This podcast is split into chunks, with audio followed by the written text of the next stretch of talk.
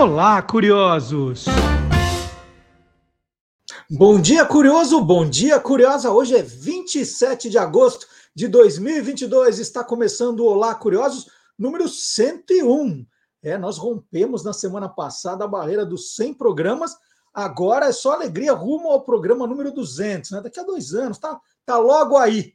E no programa de hoje, mais uma vez, tudo o que você sempre quis saber sobre qualquer coisa. E você vai conferir, né? O programa está recheado de curiosidades. Hoje tem muita coisa e você vai conferir as seguintes manchetes. Vamos lá. O futebol nos 200 anos da independência. Que loucura é essa? Futebol, né? Dom Pedro I, será que jogou futebol? As margens do Ipiranga, ali com a guarda de honra? Daqui a pouquinho você vai saber dessa história. E os Caxias inspirados no Duque de Caxias, né? Aquele sujeito muito certinho, né? Falar, ah, aquele é um Caxias. Que história é essa com o professor Dionísio da Silva? Daqui a pouquinho também. E a, li a literatura de horror de H.P. Lovecraft é a volta do universo fantástico com o Silvio Alexandre. E você conhece o porco da terra? O Guilherme Dominichelli diz que não é o porco da Índia, gente, é outra coisa, é o porco da terra. Né? Também no programa de hoje tem essa curiosidade do mundo animal. E jingles e votos nulos nas eleições. Olha só, é o Clube do Jingle, né, com a nossa série política, e também o Verdadeiro ou Farsa, porque fake news agora, olha, é todo dia um montão. Então, né, vamos falar de eleição aqui sim, dessa maneira. Tudo isso e muito mais no Olá Curiosos, que está começando agora. E a gente começa trazendo de volta um colaborador que nos últimos meses ficou ali atrapalhado, com muito trabalho, terminando livros, né? um grande editor, o Silvio Alexandre, mas essa semana ele já mandou um áudio, né? cantarolando até. Eu voltei, voltei para ficar, porque aqui, aqui é o meu lugar. É aqui é o lugar de muitas curiosidades do universo fantástico.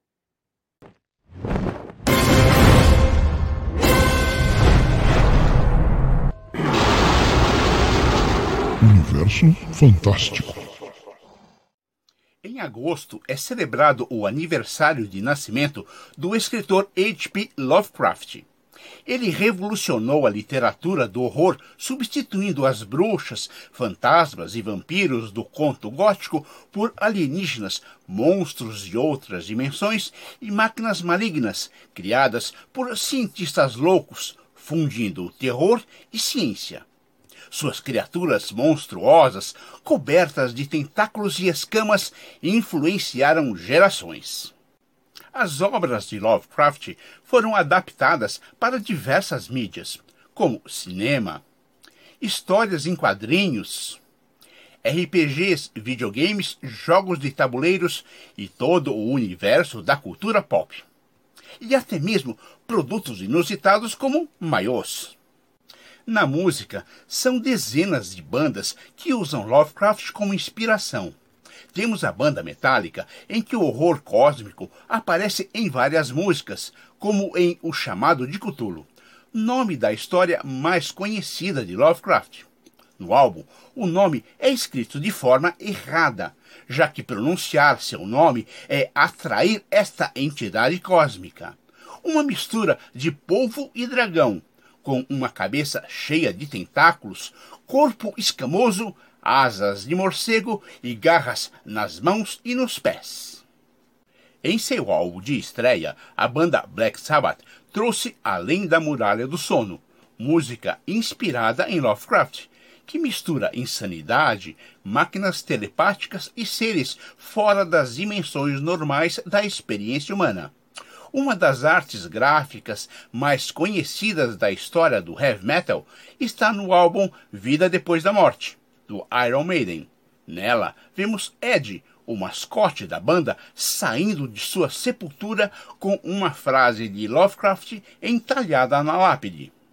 As histórias de Lovecraft atingem uma estranheza visceral que arremessam a imaginação do leitor para as profundezas do espaço sideral.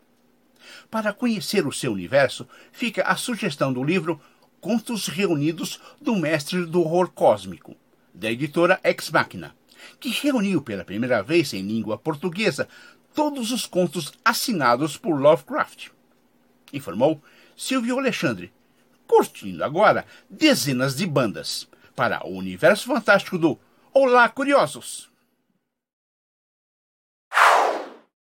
Então estamos dando as reboas-vindas ao Silvio Alexandre aqui com a gente com o Universo Fantástico, com lembranças, histórias sensacionais. E você pode fazer também um passeio pela nossa home, nossa home nova, home do Guia dos Curiosos, guiadoscuriosos.com.br, sempre novidades. Agora a home está mais arrumadinha, né? Você acha mais as coisas ali na home, mais destaques e, por exemplo, essa semana, no dia ontem, dia 26, nós tivemos o Dia do Cão, o Dia do Cachorro, foi comemorado, e nós fizemos, obviamente, né, em homenagem ao, aos cães, nós fizemos uma parte especial de destaques na home. E uma das reportagens foi essa que você está vendo, com curiosidades dos cães de estimação. Mas tem muito mais coisa. Os cães do cinema, da televisão, né? aquela história que eu já contei aqui por que a gente diz, quem inventou essa frase, né? Que o, o cão é o melhor amigo do homem. Que história é essa? Tá tudo explicadinho lá.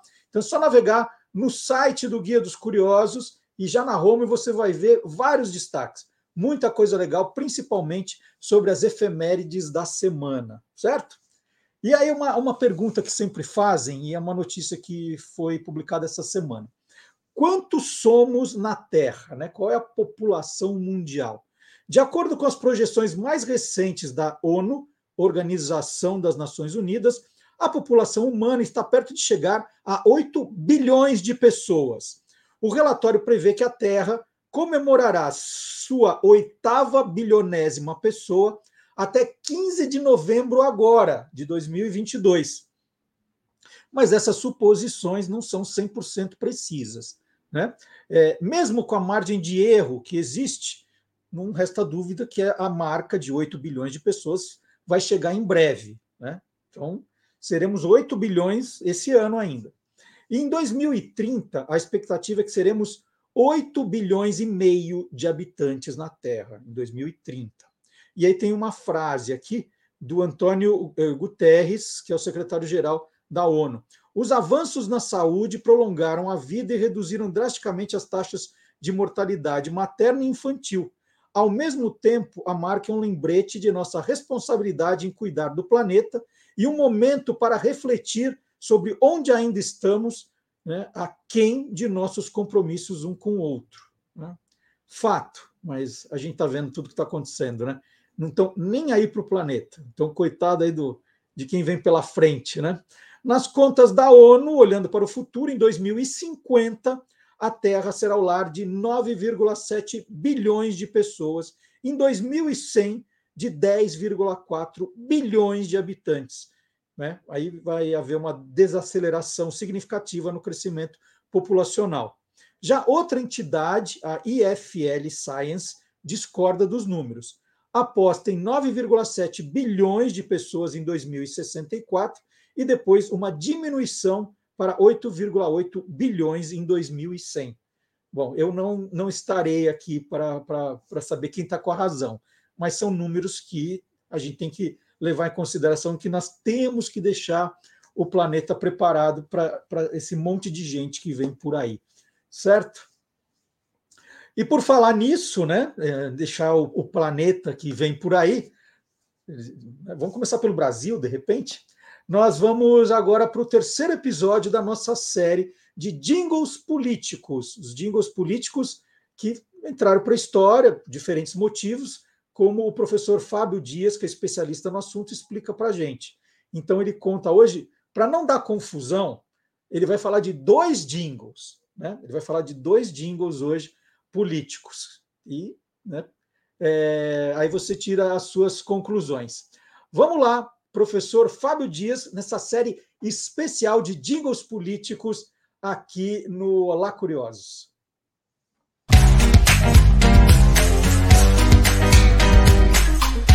Clube do Jingle.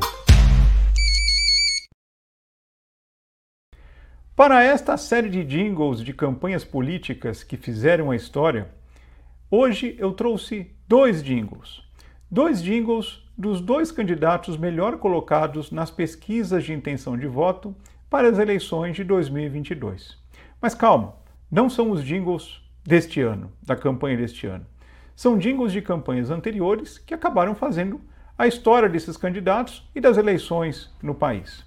Por ordem cronológica, o primeiro é do candidato Luiz Inácio Lula da Silva para as eleições de 1989 à presidência da República.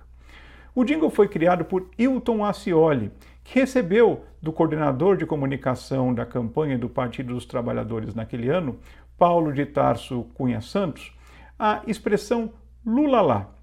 Hilton Ascioli confessa que não se empolgou muito com a expressão no início, achando que ela não teria força suficiente para uma campanha daquele porte. No entanto, logo em seguida, ele criou um sambinha e mostrou aos integrantes do partido como ficaria o jingle naquele estilo. Ao apresentar a peça, percebeu que o pessoal não se animou tanto quanto ele esperava e sacou que não era exatamente aquilo que seria o ideal para a campanha. Ao retornar para casa, no dia seguinte, ele teve a ideia de construir o jingle que acabou valendo, que é o que ficou conhecido por todo mundo como Lula lá. Brilha uma estrela, Lula lá, nasce a esperança, que foi cantado durante várias, é, vários anos, justamente porque Lula utilizou nas eleições de 89, na de 94, na de 1998 e até ser eleito em 2002. É, esse jingle, o, o, o, clipe que a gente vai ver desse jingle, é um clipe do segundo turno da campanha daquele ano, onde reúne é, diversos artistas, né, cantando bem naquele estilo We Are the World, e esses artistas, é, muitos deles oriundos de apoios de outras candidaturas, né, naquele momento se reúnem para apoiar o Lula. E é possível perceber isso porque tem artistas com camisetas do Partido Verde, artistas com um lenço no pescoço, é, é, demonstrando que apoiavam Leonel Brizola é, no primeiro turno, entre outras diferenças. Já o segundo jingle é do candidato Jair Messias Bolsonaro, que foi eleito em 2018 com um jingle que apostava é, no shot, ou como alguns é, preferem, forró. Aí depende da interpretação, porque os estilos são muito parecidos. A exemplo do que José Serra já havia feito na campanha de 2002 e Geraldo Alckmin na campanha de 2006, o forró ou o shot ajudam bastante a levantar é, é, o povo, sobretudo na região Nordeste, mas apreciado também em outras regiões do país. E apesar de o jingle ser todo calcado nesse estilo musical, o início dele, curiosamente, é, se dá através de uma guitarra com bastante distorção, né, solando o hino nacional brasileiro. O jingle fala o tempo inteiro é, de mudança, né, que o candidato propõe mudanças para o Brasil, muda Brasil é o grande slogan do jingle. E apesar de diversas pesquisas é, é, que eu fiz, né, e, e, conversei com alguns colegas, não consegui identificar o autor desse jingle. Né? No entanto, o jingle colaborou é, é, e muito para a ascensão é, do candidato né, e levou ele à vitória na eleição de 2018. Apesar de ter uma, uma construção é, relativamente é, conhecida, né, aquela formatação de forró ou de shot, como eu disse, como alguém, alguns é, preferem, o jingle mostra, é, busca né, mostrar a elevação do candidato junto ao povo naquele clipe que é bem comum em campanhas é, é, políticas. Por questões de direitos autorais, para ouvir os dois jingles citados aqui pelo professor Fábio Dias, por favor, clique nos links disponíveis na descrição do nosso programa.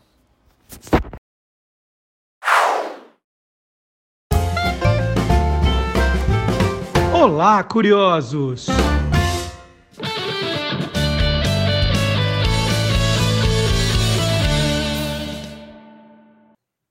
E com essa vinheta especialmente preparada por Antônio Mir, o Olá Curiosos começa a comemoração dos 200 anos de independência do Brasil.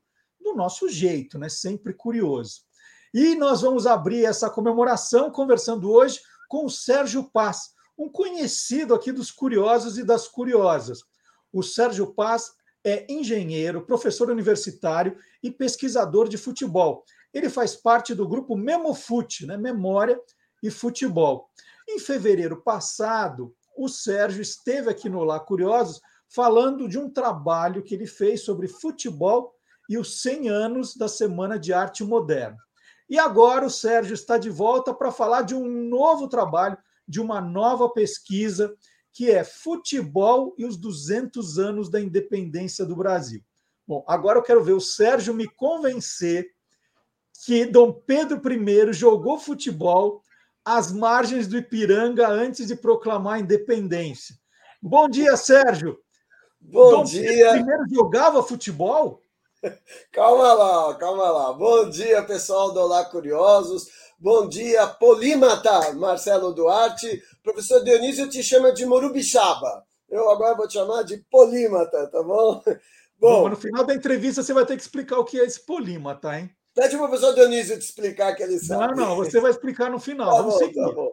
Bom, mas é, eu não sei, acho que eu não vou te convencer, não, mesmo porque a independência aconteceu em 1822 e o futebol só apareceu em 1860 e alguma coisa, então não dava para o Dom Pedro jogar futebol. Embora eu acho que se o futebol já existisse no tempo dele, ele teria sido um bom atleta já que ele gostava muito de atividades ao ar livre, ele era bom caçador, gostava de cavalgar, andava muito para lá e para cá. Ele não era muito chegado nos livros, né? Ah, ele gostava de música, tinha talento para música, mas eu acho que apesar da epilepsia dele, ele teria sido um bom jogador de futebol. Mas não, não vou te conhecer porque ele não jogou futebol às margens do Ipiranga. Bom, mas o, o 7 de setembro, a data da independência, serviu de inspiração para a criação de muito time de futebol, né, Sérgio? Bom, eu, eu antes disso eu tentei, eu, eu tentei, ver se o Dom Pedro teria servido de inspiração. E olha, achei um time em Taguatinga, no Distrito Federal, chamado Dom Pedro. Mas acho que não é para o Pedro I, mas sim para o Pedro II. Né? Ah, uma inspiração legal eh, pro, do Dom Pedro com o futebol, eu acho que tem a ver um pouquinho com você. Em 84 você ainda não tinha entrado na placar, não, né? Eu entrei em 84, foi no dia 84? 2 de maio de 84. Em abril você já estava lá? Já. Ah, então você sabe bem do que eu vou falar, de uma certa capa do, da revista Placar, revista né, de mais importante do, futebol, do futebolística do, do Brasil. Bom, vamos tentar contextualizar o que aconteceu e o que estava acontecendo naquela época. Bom, é, em relação à política do Brasil, não é? A gente estava é, muito. Havia uma, um clamor popular pela volta das eleições diretas. E, e, e isso é, envolveu boa parte da população e também o, o mundo do futebol, principalmente os jogadores mais politizados. E um deles, talvez o mais, o mais de todos, o líder da democracia, da democracia corintiana, era o doutor Sócrates, que jogava num time de massa, que era o Corinthians, certo?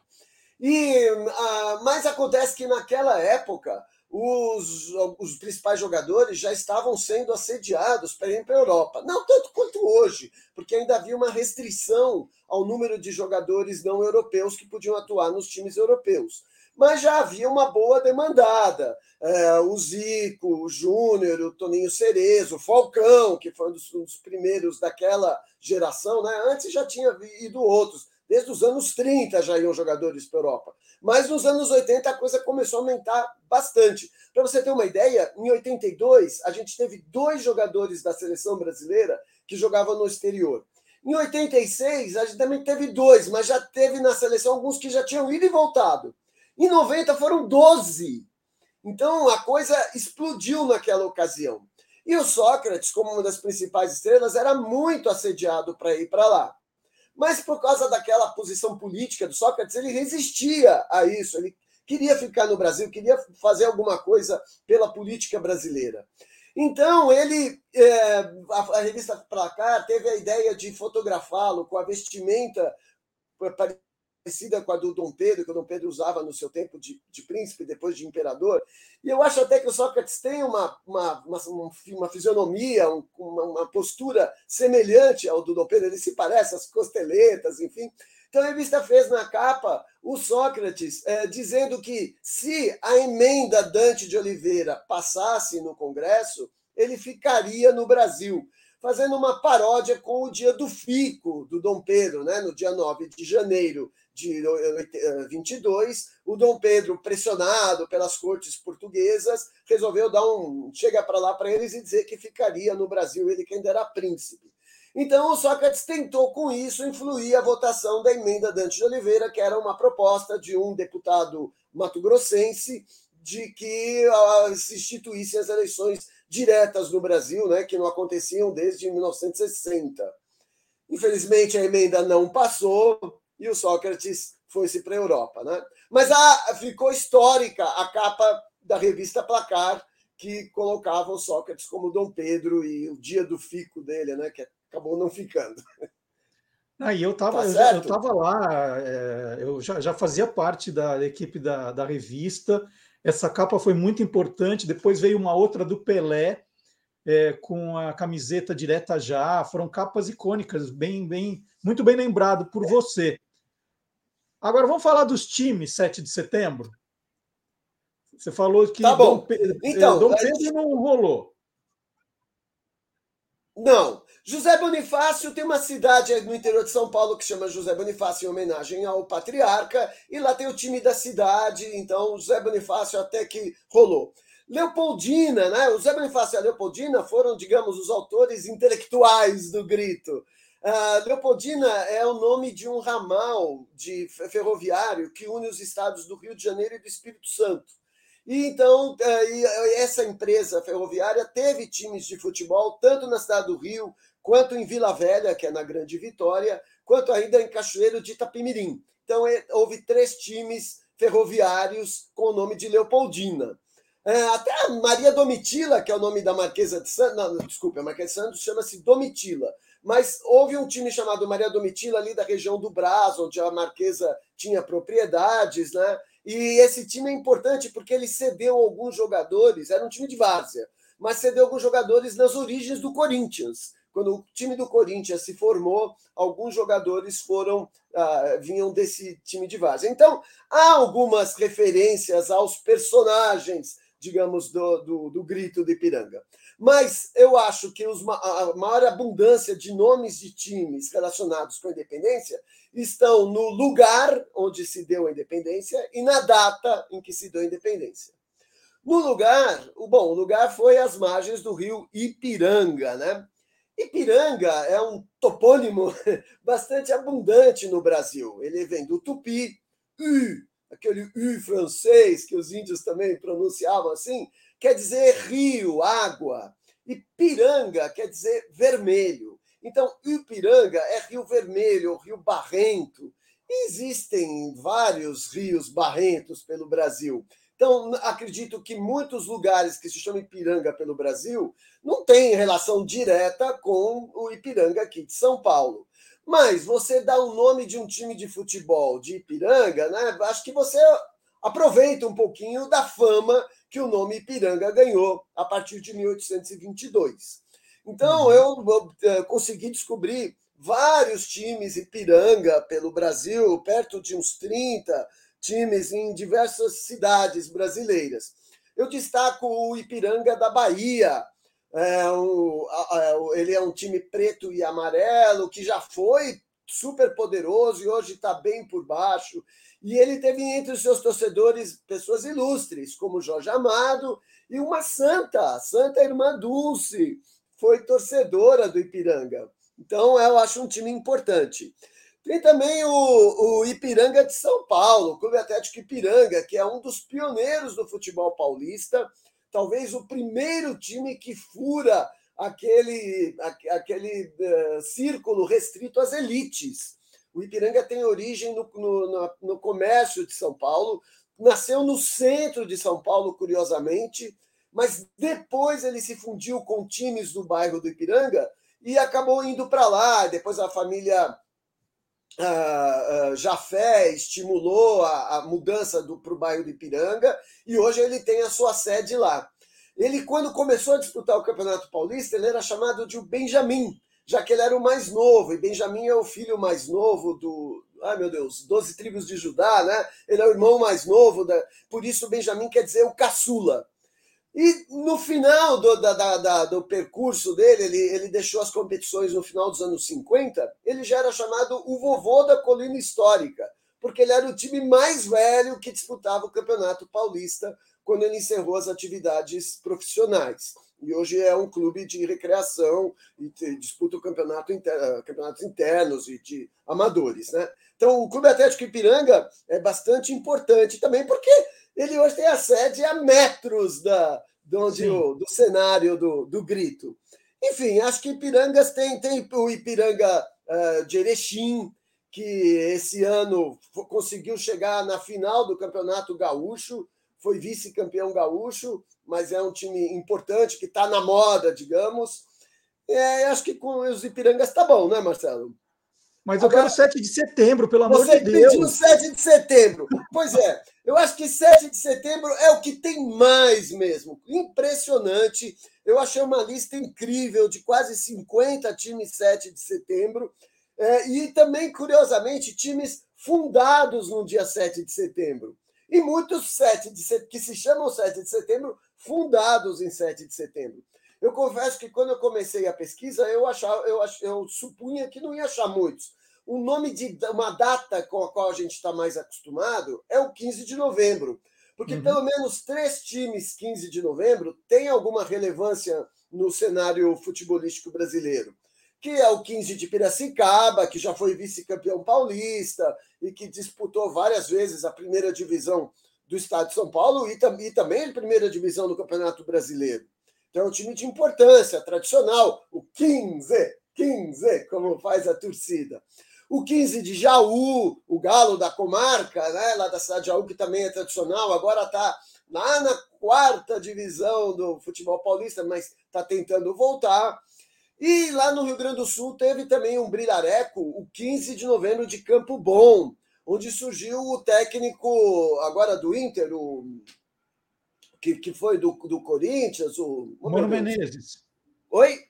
Mano Menezes. Isso, Mano Menezes. Ele apareceu nesse 15 de Campo Bom, levou o 15 a, a, a também a semifinais de campeonatos nacionais, da, taça, da Copa do Brasil, se não me engano. Enfim, é um, um time. Então eu achava 15 de novembro, até porque é a data da República, e quando a República surge, o futebol já estava nascendo, no, no, ia nascer cinco anos depois, então é, é era um, uma data mais próxima. Mas, curiosamente, não. 7 de setembro tem muitos. É, inclusive, esse ano teve um de, disputou o campeonato pernambucano da primeira divisão, 7 de setembro, de Garanhuns. Bom, ele deu um vexame, Marcelo. Na primeira fase do campeonato, ele ficou com zero ponto. Ele teve uma única vitória, mas ele perdeu os três pontos por eh, utilizar um jogador irregularmente, ficou em último lugar. Ele ficou atrás do Ibis, foi rebaixado pra, de volta para a segunda divisão do torneio do estado do Pernambuco, o, o 7 de setembro de Garanhuns. E tem um time 7 de setembro histórico, que é o 7 de setembro de Belo Horizonte. Ele é, construiu, é, tá bom, com um pouco da ajuda do poder público, mas em 1950 ele construiu o famoso estádio Independência. Olha aí outro nome ligado à Independência, lá em Belo Horizonte, que é o chamado Horto, né? Porque fica no bairro do Horto, lá em Belo Horizonte. Esse estádio foi construído para sediar os jogos da Copa de 50 da sede Belo Horizonte.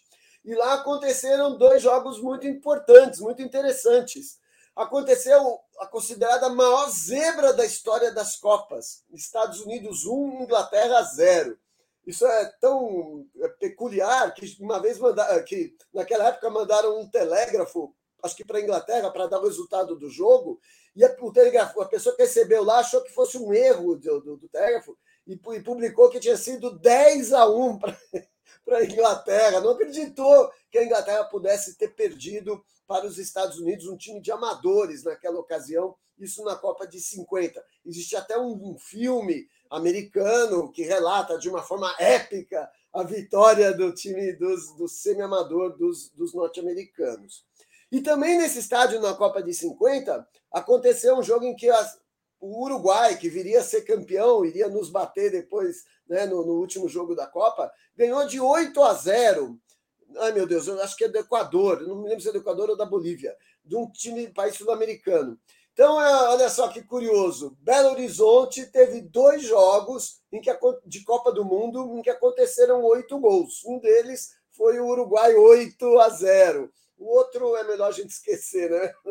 Não falar e, nele. Sérgio, tem, tem muito time, é, é, você falou dos quase 50 do 7 de setembro, mas tem muito também independente por causa da independência ah, eu não, não consegui descobrir se os independentes e independências que existem por aí são devidos ao 7 de setembro, a independência. Eu acho que a independência é uma aspiração de todo ser humano, né, que não, não necessariamente tem a ver com a relação entre Brasil e Portugal.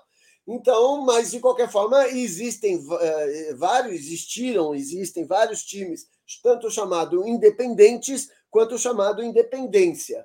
E tem também uma torcida famosa, existem algumas, mas uma torcida bastante famosa e importante historicamente, que é a torcida do São Paulo, que hoje também tem uma escola de samba que se chama Independente, porque ela é herdeira da primeira torcida uniformizada que se criou, talvez no Brasil, por iniciativa de um antigo cardeal do São Paulo, que depois foi cardeal, naquele tempo ele era bem jovem, um torcedor do São Paulo, chamado Manuel Raimundo Paz de Almeida, depois ele foi dirigente, né, foi eh, presidente do Conselho Deliberativo, por isso chamado de cardeal, mas ele, quando jovem, criou essa torcida uniformizada que foi evoluindo em 72, um ano importante também em relação ao, ao 7 de setembro. Em 72 surgiu a torcida independente do São Paulo, que hoje está completando 50 anos neste ano. Né?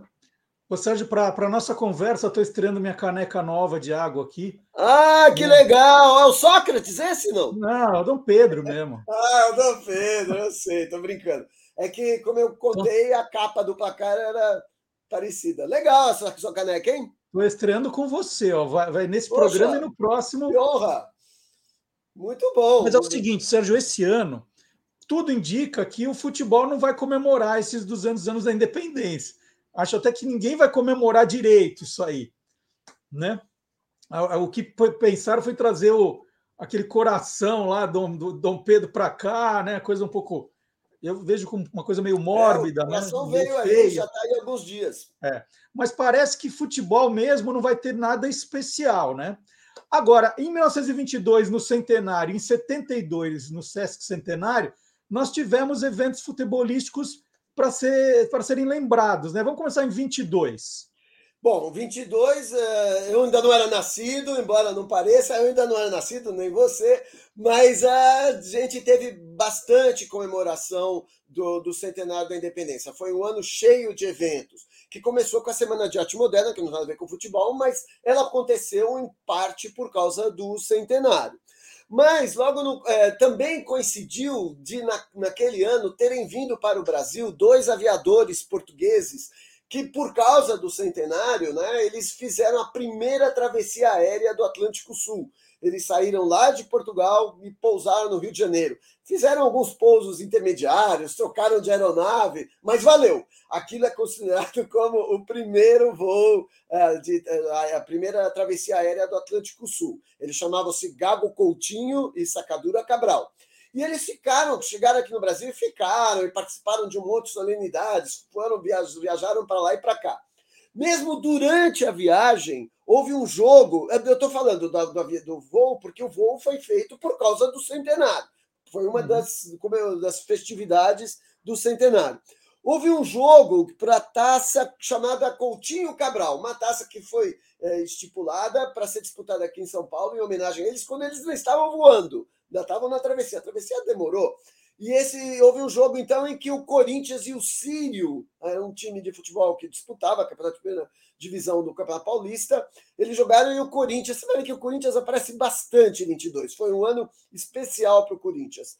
E o, é, o jogo foi 6 a 1 para o Corinthians, então o Corinthians abiscoitou essa taça Coutinho Cabral. Agora, uma taça muito mais importante foi a taça Cântara Portugália, que foi oferecida por um outro português arquiteto chamado Ricardo Severo, que inclusive participou do projeto e construção do estádio do Pacaembu. Uh, iria participar anos depois, em 1940. Ele trabalhava para o escritório do Ramos de Azevedo. Nesse jogo, os aviadores estavam presentes. Foi aqui em São Paulo, acho que foi no Parque Antártica, e o Corinthians e o Palestra, que eram os dois times mais populares, se defrontaram e o Corinthians ganhou por 2 a 0 e tem lá no seu, no seu memorial a taça Cântara uh, Portugália. Em 22 também foi criado o Campeonato Brasileiro, que não é esse campeonato atual de clubes. Naquela época, o Campeonato Brasileiro era um campeonato de seleções estaduais. Então, os estados faziam suas seleções e tinha depois uma fase preliminar e uma fase final. Uh, poucos estados participaram, alguns desistiram, tal. Então, a, a, a, classificaram-se para a fase final é, São Paulo, é, Distrito Federal, que era o, o, Rio de Janeiro, o estado do Rio e o, e o estado de Minas Gerais. Opa, acho que eu estou confundindo aqui. Ih, meu Deus, né? minha cola não traz. Mas eu sei que a final foi São Paulo 4, Distrito Federal 1. O jogo foi disputado aqui em São Paulo e teve gol corintiano. O Neco marcou um gol nessa final e o São Paulo, então, foi o primeiro campeão estadual. Naquele tempo, quase que São Paulo e, e Distrito Federal, né, o Rio de Janeiro, monopolizaram quase todas as disputas dali para frente, com uma outra exceção. Então, 22 teve esse torneio. Outra coisa que também teve foi a Feira Mundial, que foi eh, realizada no Rio de Janeiro. Aliás, as feiras mundiais, até o advento das Olimpíadas, um pouco, e depois das Copas, era o evento mais importante de que um país poderia realizar. É, a Olimpíada de St. Louis, por exemplo, em 1904, foi um anexo, foi um apêndice da feira da exposição mundial que houve lá em St. Louis. Foi muito mais importante a exposição do que a Olimpíada, que foi uma, uma festa colegial, esportiva, comparada né, com o que é hoje. E porque a feira foi muito mais significativa. E o Rio de Janeiro também tentou fazer algo parecido e foi realizada uma feira mundial comemorando o centenário da independência e isso eh, e também como apêndice desse evento houve uma competição esportiva e o Brasil também conseguiu eh, reivindicou e conseguiu realizar o Campeonato Sul-Americano de Seleções, que teve a participação de cinco países: a Argentina, Uruguai, o Chile, o Paraguai e o Brasil. O Uruguai era o mais forte, o time mais forte, tanto é que naquela década foi bicampeão olímpico e a segunda força era a Argentina. Mas jogando em casa, e dizem com uma certa ajuda do, da arbitragem, o Brasil conseguiu chegar. Ao, ao, ao, ele, na verdade, empatou em pontos com o Paraguai, que dizem foi muito beneficiado em alguns jogos para impedir a, a conquista do Uruguai. Uruguai, para você ter uma ideia, depois que jogaram todos contra todos, Paraguai, Uruguai e Brasil ficaram empatados em primeiro lugar. O Uruguai achou tão prejudicado nos jogos, achou que, bom, roubado ele se jogou, que ele resolveu se retirar. Ele não quis disputar esse desempate. Se houver, e outra coisa, naquele tempo o sistema era dois pontos para o vencedor, um ponto para o empate. Se fosse três pontos para o vencedor, o Paraguai teria sido campeão, porque o Brasil teve três empates, enfim, então, pela somatória de pontos, o, o Paraguai teria sido campeão. Mas não, não era, era dois pontos, não havia critério de empate, então marcaram um jogo extra. E aí o Brasil ganhou lá no Rio de Janeiro de 3 a 0 com gol corintiano. Foi, teve um gol do Neco também. Então o Brasil foi campeão do Sul-Americano. Qual será o time do Sérgio, né, gente? Oi? Qual será o time do Sérgio, né? Vamos lá. E o seu, Marcelo, qual é? Mas não vem ao caso. Nós Parece que é o mesmo que o né? seu. Tudo pela história, pela curiosidade. A gente é imparcial. Bom, no mesmo dia, olha só que coisa impensável. No mesmo dia da final, tá certo que a final não era prevista, porque foi um jogo de desempate, né? Mas no mesmo dia da final, enquanto no Rio se disputou a final, em São Paulo se jogou a Copa Roca, que era um torneio exclusivamente entre duas seleções. Roca foi um general argentino, É, e a Copa era uma homenagem a ele entre Brasil e Argentina. E esse jogo foi disputado em São Paulo, na mesma hora que se disputou a final do Sul-Americano no Rio, Brasil e Paraguai. Então, o Brasil aqui em São Paulo jogou com uma espécie de segundo time, né? E venceu nossos hermanos, foi 2 a 1 um, dois gols de Gambarota, o centroavante do por coincidência, Corinthians. Então, Brasil ganhou no mesmo dia, o Brasil ganhou dois troféus de âmbito sul-americano.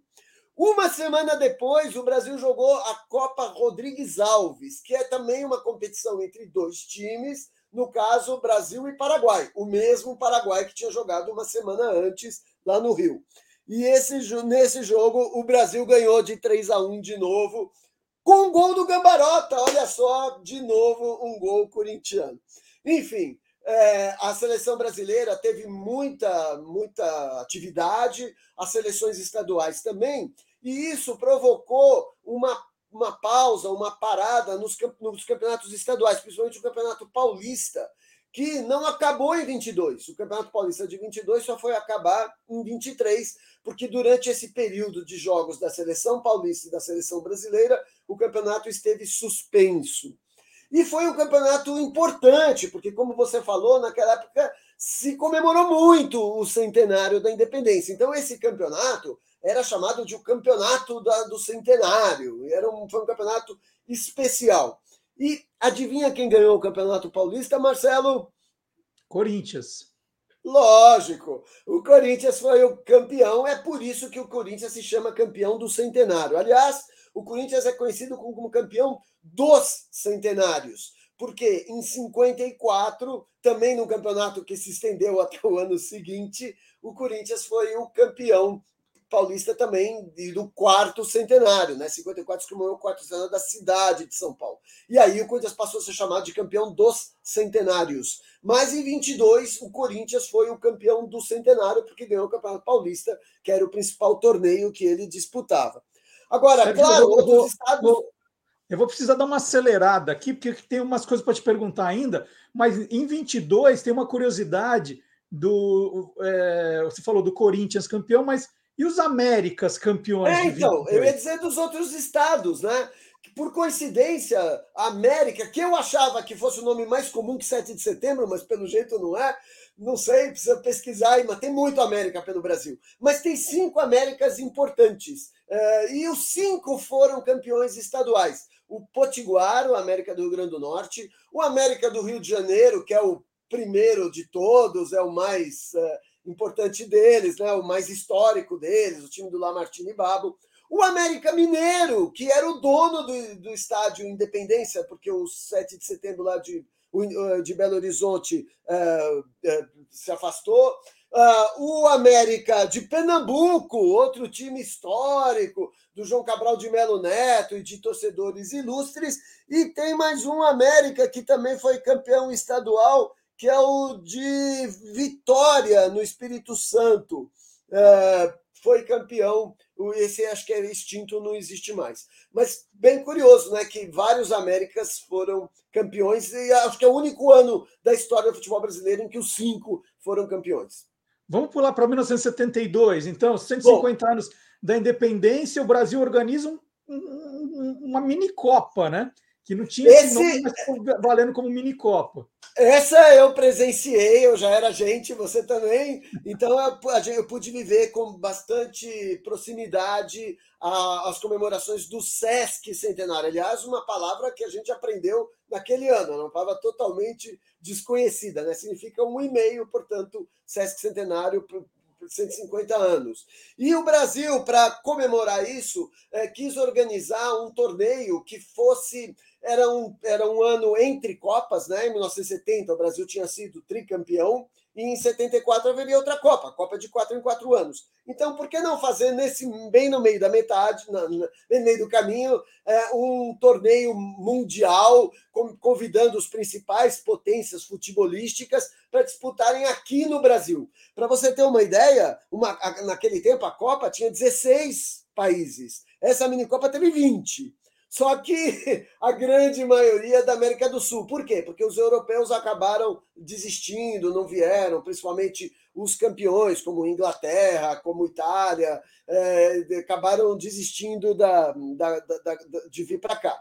E aí não podemos esquecer que isso também era uma, um instrumento, tá? essa canequinha aí está charmosa, é, um instrumento de política para o João Avelange. O João Avelange, que era o presidente da CBD, tinha aspiração para ser presidente da FIFA, coisa que ele conseguiu. Ele se candidatou à presidência em 74 e acabou sendo eleito. E a minicopa pode tê-lo ajudado ou não, porque não foi exatamente aquilo que ele queria, mas enfim, a minicopa era um instrumento para que ele conseguisse uh, alcançar uh, esse cargo da FIFA. Então ele convidou também uma seleção da, da África, uma seleção da Ásia, da, da América Central, enfim, fez aí um, um, uma, uma politicagem para conseguir realizar a minicopa.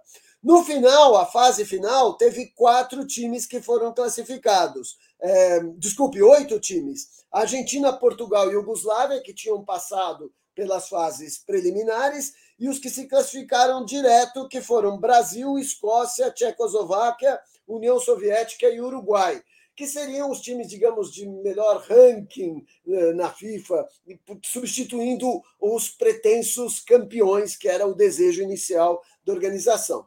Então, o Brasil jogou quatro jogos. No primeiro jogo, empatou em 0 a 0 com a Tchecoslováquia no Rio.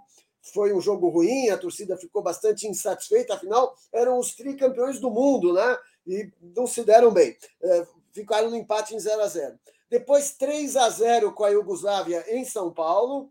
Depois, não teve jogador do Corinthians que fez gol nesse jogo. Então, mas, mas depois foi dois gols do Leivinha do Palmeiras e um do Jairzinho do Botafogo. Depois 1 a 0 na Escócia, lá no Rio, um a, é, gol do Jairzinho. E nesse jogo acho que o Brasil bateu o recorde mundial de invencibilidade, porque já fazia um tempão que estava invicto e, né, e, e aí se classificou para a final a ser disputada contra o time de Portugal. É uma, um jogo bastante icônico, né? Estávamos comemorando a independência, o Sesc Centenário, e o nosso adversário seria justamente Portugal. E Portugal tinha um bom time. É, tinha o Eusébio, que era o grande, grande fera, né? diziam o sucessor do Pelé. E temos que lembrar que o Brasil estava sem o Pelé. O Pelé tinha deixado a seleção, não o futebol. Ele ainda jogava pelo Santos, mas tinha deixado o futebol, a seleção brasileira, um ano antes. E uhum. sem o Pelé foi um sufoco, Marcelo. Portugal se defendeu bem, o Brasil atacou bastante, o jogo foi no Maracanã, eu lembro bem desse jogo. E o gol foi do Jairzinho, do Botafogo. Mas quem passou, quem foi que bateu a falta, que colocou a bola na cabeça do Jairzinho? Rivelino. Então, a gente não deixou de ter a nossa marca. Quer dizer, o Corinthians não deixou de, ter a marca dele, mas o, foi um gol do Jairzinho, grande, grande estrela né, do, daquele, daquele, daquele torneio. Sérgio, só para a gente terminar a nossa conversa, você falou que o Pelé não disputou a taça independência nessa mini Copa, mas 7 de setembro é uma data muito emblemática para a vida do Pelé, né? Porque ele estreia no time do Santos contra um Corinthians, que não é o Corinthians paulista, mas é o Corinthians de Santo André, no dia 7 de setembro de 1956, não foi isso? Você estava lá, Marcelo? Não, é não. É verdade, esse jogo esse foi em Santo livro. André. O Corinthians, esse Corinthians era, tinha sido fundado em São Bernardo. Não, é no mesmo lugar. É que depois é, aquele território onde ele estava estabelecido se desmembrou de São Bernardo e surgiu o município de Santo André. Então, em 56, como você bem falou, ele era já em Santo André. E o Santos foi fazer um jogo justamente comemorativo de, do, no 7 de setembro. Então foi um amistoso, né, organizado pelo time de, de, de Santo André, que era um time que não disputava grande coisa, foi realmente um jogo uh, amistoso, era disputava outras divisões inferiores. E o Pelé entrou no segundo tempo, o Santos ganhou de 7 a 1 e o Pelé fez o sexto gol, inclusive o goleiro que levou o gol e passou depois a exibir. Isso ficou famoso, Marcelo, depois, porque em 69, quando o Pelé estava se aproximando do milésimo gol, foram feitas recontagens, né, para saber quantos gols ele tinha feito, para saber se o milésimo, quando seria o milésimo. E o Pelé se lembrou que naquele jogo ele tinha feito um gol. E aí foram procurar a súmula e não constava o nome dele na súmula como autor do gol. E aí foi corrigida posteriormente a súmula e o, aquele gol foi atribuído ao Pelé, e aí teve todo o Aue. Então, isso aconteceu em 69, uma restituição daquele gol. E, curiosamente, esse estádio fica na rua 7 de setembro, lá em Santo André, em frente ao Parque Ipiranguinha. E do outro lado do parque tem a rua Marquesa de Santos. Então, parece predestinação, o Pelé parece que já nasceu é, voltado para o 7 de setembro. Inclusive, o Pelé voltou a jogar lá, na, nesse mesmo estádio, dois anos depois, já campeão do mundo, é, num, dia, num dia 7 de setembro, contra o Ipiranga que era o time que é, tinha, é, mandava os seus jogos. Foi a última temporada do Ipiranga, ele mandava seus jogos, desculpe, 58 e 59. Ele mandava seus jogos lá em Santo André, fez uma parceria lá com o Corinthians. Bom, ah, o Pelé tem várias histórias de 7 de setembro e de independência. O Epacaré de, de, de Lorena, onde o pai dele jogou, foi fundado no 7 de setembro. O pai do Pelé, o Dondinho, jogou lá. O, o, enfim, é, o, o, o, Pelé, que mais que eu tenho aqui de 7 de setembro do Pelé? Ah, ah, ele morou, o primeiro time dele de infância lá em, em Bauru foi o 7 de setembro, porque ele morava numa rua que era travessa da rua principal ali, que era a rua 7 de setembro. Então, a primeira vez que ele usou um uniforme, era o uniforme do 7 de setembro. Depois ele usou do Ameriquinha também, América, né, que também tem a ver. Uh, ele, uh, o Santos, né? Ele foi jogar em Santos. Podia ter ido, quase que ele foi para o Rio, para Bangu, tal, mas ele foi parar em Santos. Santos, a cidade do José Bonifácio, a, a terra que, que ensinou a liberdade para o Brasil. É, o Santos se atribui o seu berço da independência por conta de, de lá ter nascido Zé Bonifácio, do, do Dom Pedro ter passado a véspera da independência em Santos. A principal praça onde os torcedores santistas comemoram suas vitórias é a Praça Independência, um, que tem um baita monumento em homenagem ao José Bonifácio. E o portão principal de, do, do da Vila Belmiro fica numa, numa confluência de três ruas. Você consegue dizer o nome das ruas, Marcelo? Uma deve uma ser delas... 7 de setembro. Não, uma são personagens. Uma é Antônio Carlos. Antônio Carlos é irmão, Andrada, irmão do Zé Bonifácio. A outra é Rua Tiradentes. E a outra é Rua Dom Pedro I. Então, essas três ruas confluem bem em frente do portão número um do estádio da Vila Belmiro. Lembro também que o Santos foi o primeiro time brasileiro a ganhar Libertadores. Já ganhou três, mas duas foram as duas primeiras de um time brasileiro foi o Santos que ganhou com o Pelé. E a Libertadores nada mais é do que uma taça que homenageia os libertadores de toda a América, né? Então, o Mitre, o São Martin, o, todos os Bolívar, Simão Bolívar, Dom Pedro e José Bonifácio, eles estão lá no, no site da, Comembol diz lá que é uma homenagem para o Dom Pedro e para o José Bonifácio. Me então, convenceu. Então, o, o, Miguel Gustavo, que foi o, o. Não, tá bom. Tá bom, não, tem muita coisa. Tá bom, enfim. gente, tá bom. E só para dizer também, o milésimo gol do Pelé pelo Santos foi marcado no mesmo dia do final da, da, da minicopa. O Santos estava excursionando e naquele dia em que o Brasil foi campeão da minicopa, o Pelé marcou seu milésimo gol usando a camisa do Santos. Olha que maravilha, que pesquisa maravilhosa. Só queria te dizer que eu conheci o goleiro que levou o primeiro gol do Pelé. Eu fui entrevistá-lo, eu não lembro agora se é para a revista Placar ou para a ESPN, o Zaluar.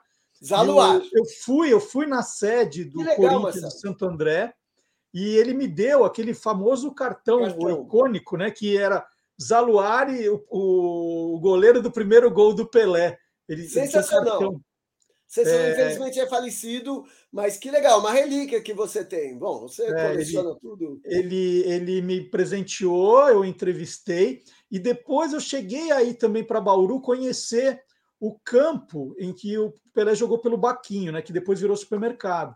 Mas eu conheci também é, esse, esse, esses dois campos né, famosos aí da, da infância do Pelé. Sérgio, sua pesquisa é sensacional, o papo é sempre muito instrutivo. Você me convenceu que 7 de setembro tem tudo a ver com futebol.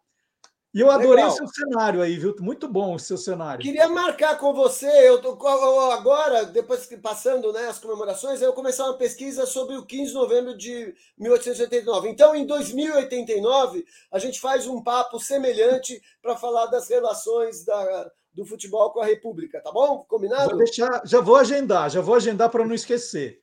Tá bom. Obrigado, Sérgio, pessoal. Muito obrigado, obrigado pessoal do, do, do Olá Curiosos. Fico muito contente de bater esse papo aqui, sempre agradável nas manhãs de sábado. Então tá aí, ó, o Sérgio Paz é engenheiro, professor universitário, pesquisador do grupo Memofute, é o nosso ombudsman oficial aqui, sempre acompanhando o Olá Curiosos. Se a gente derrapa em qualquer coisa, ele nos avisa e a gente corrige. Muito obrigado pela, pela entrevista, Sérgio. E agora nós vamos provar que, independente do mês, do dia, o mundo inteiro é curioso. Vamos ver? Um abraço, Valeu. Sérgio. polímato. Ah, é? Peraí, parou, parou, parou, parou, parou. Eu esqueci. O que é polímato? Então. Para uh, tudo, gente. Segura aí os exemplos. Há, há, um mês atrás faleceu um grande polímato, que, do, do qual nós dois éramos muito fãs, que era o Jô Soares, que já te entrevistou, né? Mário de Andrade também foi. Polímato é uma pessoa que tem vários interesses, que se, se interessa por que estuda aprofundadamente várias coisas. E você, Marcelo, é o nosso grande polímato. E você pega aí a bandeira do Jô Soares e, e enfim, é, uma, é um prazer estar sendo batendo esse papo com você sobre, sobre um dos, dos muitos assuntos que você domina com tanta propriedade. Parabéns, polímato.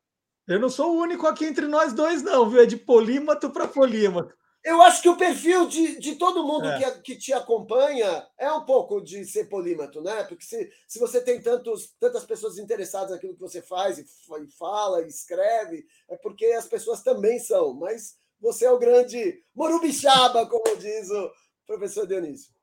É isso aí, Sérgio. Muito obrigado. E agora sim, agora roda a vinheta, porque o mundo inteiro é curioso.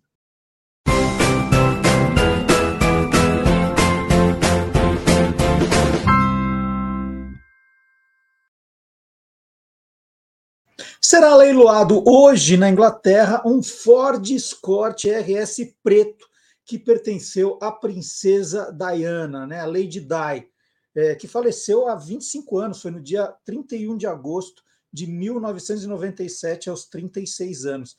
E, e não existia carro é, dessa, desse modelo, né, desse Ford Escort RS preto. Geralmente eles eram em branco, mas foi feito especialmente um para a Lady Di na cor preta, né? Isso torna o modelo ainda mais especial. O sedã foi dirigido pela princesa por três anos, de 1985 a 1988. Muitas vezes ela foi vista ali né, na direção a caminho das compras ou levando os filhos pequenos, né, William e Harry, para a escola. A Ford instalou recursos especiais de segurança no carro, como grade frontal de, com cinco lâminas, espelhos retrovisores extras e um rádio no porta-luvas. E, claro, ela sempre saía acompanhada por uma discreta escolta, né? mas não, não era assim também.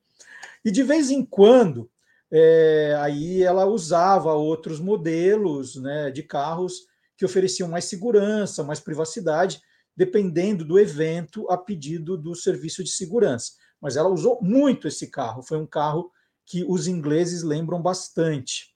A estimativa é que no leilão de hoje o carro seja vendido por aproximadamente 100 mil libras, né? alguma coisa como 600 mil reais.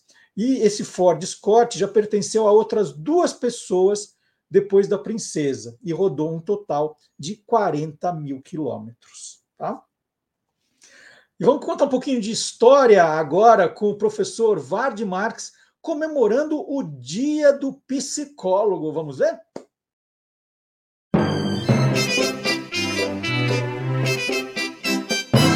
Aí tem história. Olá, curiosos! Em 27 de agosto de 1962, o presidente João Goulart sancionou a lei número 4119, que criou a profissão de psicólogo. Por isso comemoramos hoje o Dia do Psicólogo e aí tem história. A psicologia, que hoje pertence ao ramo das ciências da saúde, nem sempre foi uma ciência. Na verdade, durante os seus primeiros dois mil anos, mais ou menos, esse ramo do conhecimento estava ligado às especulações filosóficas. As primeiras cogitações sobre os temas que hoje são estudados por psicólogos veio dos filósofos gregos. Quem mais, não é? Aliás, o próprio nome é inteiramente grego. Psique significa alma e logos é pensamento, estudo. Portanto, psicologia é a ciência que estuda a nossa alma, um excelente sinônimo para mente. E ela surge do desejo humano de entender como as coisas, o mundo funcionam. Os primeiros registros dessa curiosidade vêm do filósofo médico pré-socrático Alquimion de Crotona, que propôs no século VI a.C. que a vida mental é uma função do cérebro. E essa é a base do trabalho em psicologia até hoje. Depois dele vieram Hipócrates, que é o pai da medicina, não por acaso, e o trio que consolidou a filosofia, Sócrates, Platão e Aristóteles. Nenhum dos três abraçava muito a ideia mística da alma, mas estavam interessados no funcionamento do raciocínio. Daí, desses caras aí, veio a ideia de que o homem é um animal racional. Sócrates buscava entender a mente a partir do pensamento, da imaginação, memória, sonhos. Já Platão procurava entender como interagiam corpo e mente para o controle do comportamento. E Aristóteles, aprofundando as reflexões, voltou a relacionar psicologia com os campos da biologia e da medicina. Por isso sabemos que os órgãos dos sentidos alimentam com informações a atividade da nossa mente. No século XVII, René Descartes anuncia que duvidar é uma função, é uma atividade da alma, que nos conduz à sua principal atividade, que é o pensar. Penso, logo existo. Foi Descartes quem criou essa ideia.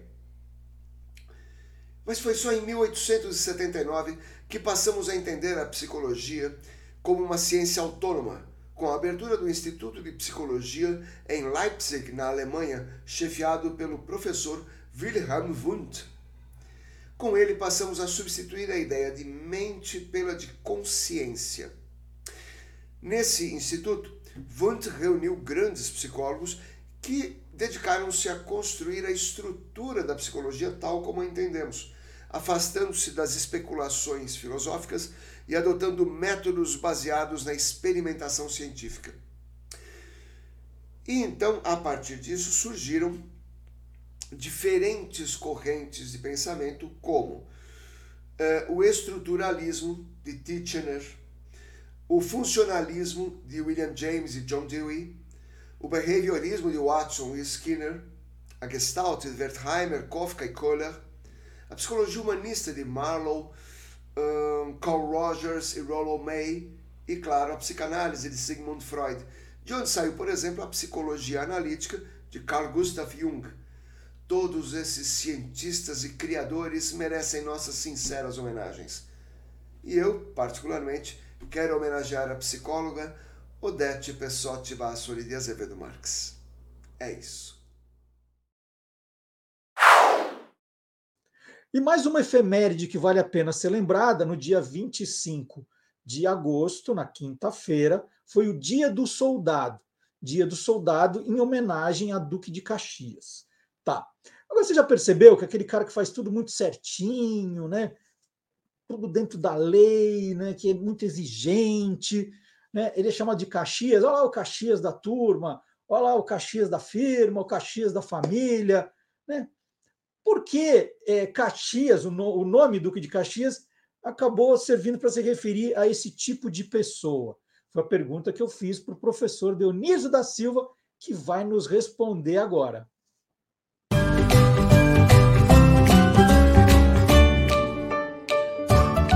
Palavra nua e crua. A pessoa muito rigorosa com os subordinados, mas antes consigo mesma, é chamada de Caxias.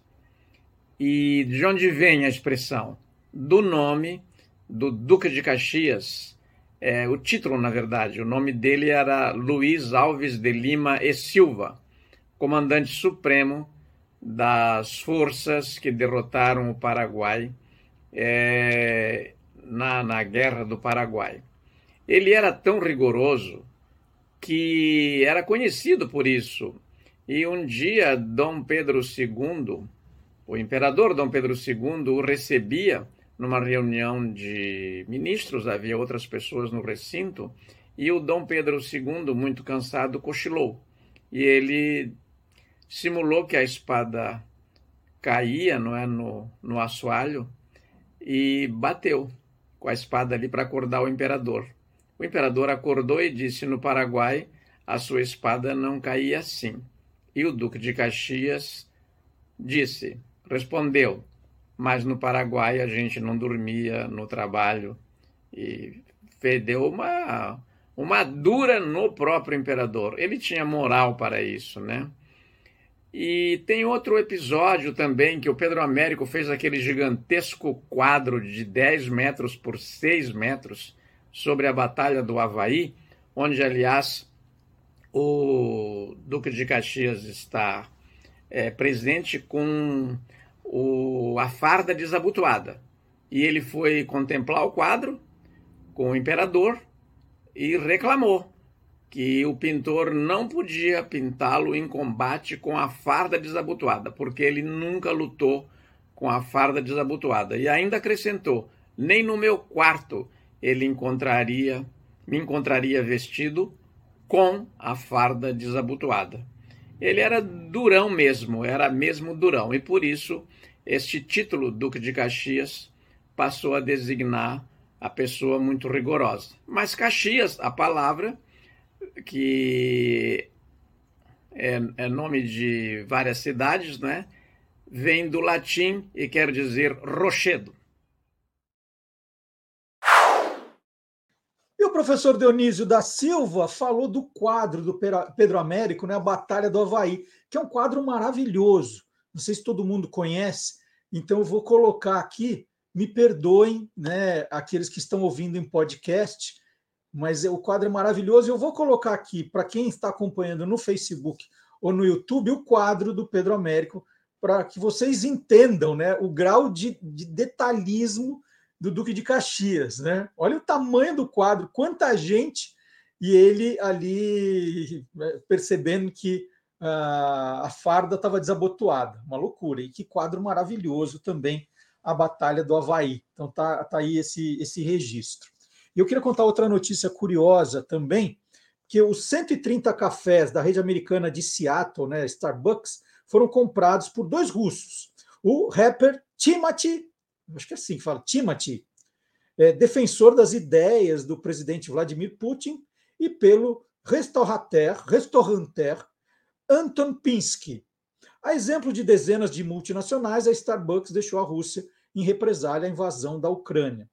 Timothy e Pinsky abriram o primeiro Stars Coffee em Moscou. E olha como parece a logomarca, né? É, essa logomarca da Stars Coffee lembra muito a usada pela própria Starbucks entre 1992 e 2011. O verde e branco da empresa americana deu lugar ao marrom e azul. Em vez de uma coroa, é, essa personagem está usando um cocar russo chamado de Kokonsky, Kokonsky, não, Kokonchnik, Kokonchnik, meu russo está meio enferrujado, Kokonchnik. A retirada da cauda, né, não tem mais a cauda da sereia ali também, é para deixar claro que é outro personagem, não é mais sereia, nada disso. E os famosos frappuccinos do Starbucks foram renomeados no Stars Coffee de Frappucitos, Frappucitos. Então tá aí o, essa mudança que é bastante curiosa. Deixa eu aproveitar, né? A gente falou dos 200 anos da independência já na entrevista com o Sérgio, foi deliciosa, só para fazer o registro aqui dos meus dois livros. Atenção, você que é professor, bibliotecária, né? Pode trabalhar em sala de aula, são dois livros. Independência ou Zero, que é a turma do Esquadrão Curioso, voltando na máquina do tempo a 7 de setembro de 1822, né, para ver se mudava ou não a cena da independência. Uma história muito divertida, né, tem muito humor, e essa também é super bem humorada, contar para as crianças a história da independência do Brasil, porque ela é contada pelo burro, pelo burrinho que levava nas costas o imperador Dom Pedro I. Então, aproveitando, né? Programa que vem também nós vamos tratar dos 200 anos da independência. A gente fez um pouquinho nessa, o lado mais pitoresco, e aí semana que vem tem o um lado histórico também da independência do Brasil, dos personagens, da história do que aconteceu lá às margens do Ipiranga. Mas tem dois livros aqui, né? Esse é mais juvenil, esse é mais infantil, né? Esse tá lindo, lindo, lindo, lindo, com ilustrações aqui do Birissarskis. Então a garotada vai curtir ao, ao burrinho. O nome dele é Fico, é Fico.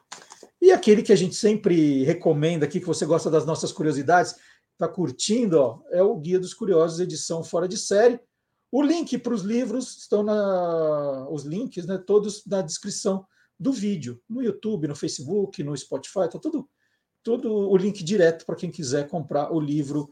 O, esse é o décimo livro da coleção. Tem gente que acha que ah, é o primeiro atualizado. Não, esse é o décimo da coleção. São curiosidades totalmente novas Guia dos Curiosos, edição fora de série. É, e você pode curtir também, nós estamos nas nossas, nas principais redes sociais, né, que agora tem tantas. Nós estamos no Facebook, no Twitter, no Instagram e no TikTok. Então você pode continuar acompanhando as nossas curiosidades, mesmo quando não é sábado. sábado tem o um programa, mas nós estamos o tempo todo abastecendo as redes sociais e você acompanha aí também. Eu queria agora é, contar a história de uma. É, é uma história de amor, gente. É uma história de um livro, mas é uma história de amor. É, no ano passado, eu fui procurado por um produtor musical, um cara maravilhoso, chamado Marcelo Gagliotti. O Marcelo é, tinha acabado de perder a, a, a mulher, a Ilse, e ele tinha feito uma promessa para ela, né, de guardar o, o, o legado. Né? Ela estava uh, terminando de fazer um curso para ensinar as pessoas a falarem em público, né, de enfrentar a câmera. E ele queria muito ajuda para lançar o livro. Ele, ele, ele colocou isso como uma, um objetivo da vida dele e queria que o livro fosse lançado numa data de aniversário da Ilse, em agosto. E aí a história do Marcelo me comoveu tanto, né? foi tão bonita a história, que eu falei assim: olha, eu vou te indicar as pessoas certas para você trabalhar e vou te ajudar na edição, vou ler o livro, vou, vou opinar, né? Tudo que eu puder fazer, eu vou fazer. E aí, para minha alegria, na semana passada, uh, o Marcelo lançou o, li o livro em frente à câmera, né? Que é uma sacada genial que aí eu teve, que era em frente à câmera, você aprender a falar na frente, mas também enfrentar a câmera. Então, falar em público nunca foi tão fácil da Ilse Mantel, né? Ela nos deixou aí no, bem na, no comecinho da pandemia. E o Marcelo, ele não gosta muito de aparecer, mas eu vou ter uma foto dele aqui no livro, uma foto bem bacana, que a história do, dos dois é linda. Tá aqui, ó. Esse é o Marcelo, tá aqui. E aí o Marcelo e uma equipe que eu, que eu apresentei para eles, genial, né? É, Aliás, quem me apresentou o Marcelo foi o Antônio Viviani, que está sempre acompanhando a gente, um cara maravilhoso também, que falou que ia ajudar o, o Marcelo nesse, nesse, nesse livro. E o, o livro está muito bacaninha, gente. É um livro fácil de ler, com muita dica para quem ainda tem vergonha de fazer uma apresentação, de, de comandar uma reunião, de gravar um vídeo, às vezes simples. É, então, eu vou fazer o seguinte: nós vamos colocar agora, tem o GC da página do Instagram para quem quiser comprar o livro. Ó. Eilce Mantel em frente à câmera. Tem um, um, hoje o Marcelo criou um Instagram especial para quem quiser comprar o livro, né, já pode conversar com ele por ali. Ilse Mantel em frente à câmera, tudo junto. Ilse é I-L-C-E, Mantel não tem nenhuma letra é, dupla, é M-A-N-T-E-L, e em frente à câmera. Então está no Instagram esse perfil. E tem também, para quem quiser, esse livro no formato e-book que está na Amazon. Aí é mais fácil ainda. É só chegar na Amazon e digitar em frente à câmera e o Simantel e você já ah, vai encontrar o livro. Então, queria dar os parabéns ao Marcelo. Esse livro, como eu disse, é uma grande história de amor. Amor da Ilse pelos alunos né, em ensinar, ela dedicou boa parte da vida dela a treinamentos, a ensinar pessoas a fazer isso. Tinha acabado de preparar o curso em vídeo e queria deixar registrado também o, o curso em livro. E o Marcelo realizou esse desejo dela. Então, quem se interessou pelo tema, quem se interessou por essa história, tem alguém para presentear, pode ou comprar o e-book na Amazon, como eu disse, ou entrar em contato com o Marcelo pelo Instagram e o Simantel em frente à câmera. Parabéns, viu, Marcelo? Parabéns, parabéns mesmo pelo, pelo livro. Espero que dê muito resultado, que ajude muita gente também. Parabéns.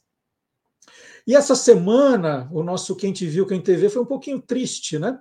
Porque nós perdemos aí a Cláudia Jimenez, humorista, atriz, uma pessoa que deixa um legado bem grande na televisão, e perdemos também Mário Fanucchi, um dos pioneiros da televisão. Né? Começou, estava ali, né, nos anos 50, atuando como roteirista, locutor, produtor, às vezes. E o Quem Te Viu, Quem TV com Magalhães Júnior prestou uma homenagem aos dois, a Cláudia e ao Mário Fanucchi. E agora nós vamos assistir um trecho desse programa, vou separar um trecho que tem a Cláudia Jimenez, que a gente vai ver agora. E quem quiser acompanhar o programa inteiro, é só entrar no canal do Guia dos Curiosos no YouTube. Estão todos os programas guardadinhos. Tem também no Spotify, a gente está no Spotify, tem também no Facebook. É muito fácil de localizar. É o programa da quinta-feira passada. E aí você pode acompanhar. Se quiser assistir todos, né? Esse foi o programa número 97 quem quiser acompanhar todos, entra no canal do YouTube do Guia dos Curiosos, estão todos lá. Então, agora um trechinho da homenagem a, a Cláudia Jimenez. E um detalhe: nesse programa especial é, que nós fizemos na quinta, tem um trecho também de uma entrevista que o Marcelo Abud fez com o Mário Fanuc em 2015. Então, vocês vão ouvir uma das maiores histórias do Mário contada pelo Mário. Então, vamos lá. Quem te viu, quem te vê?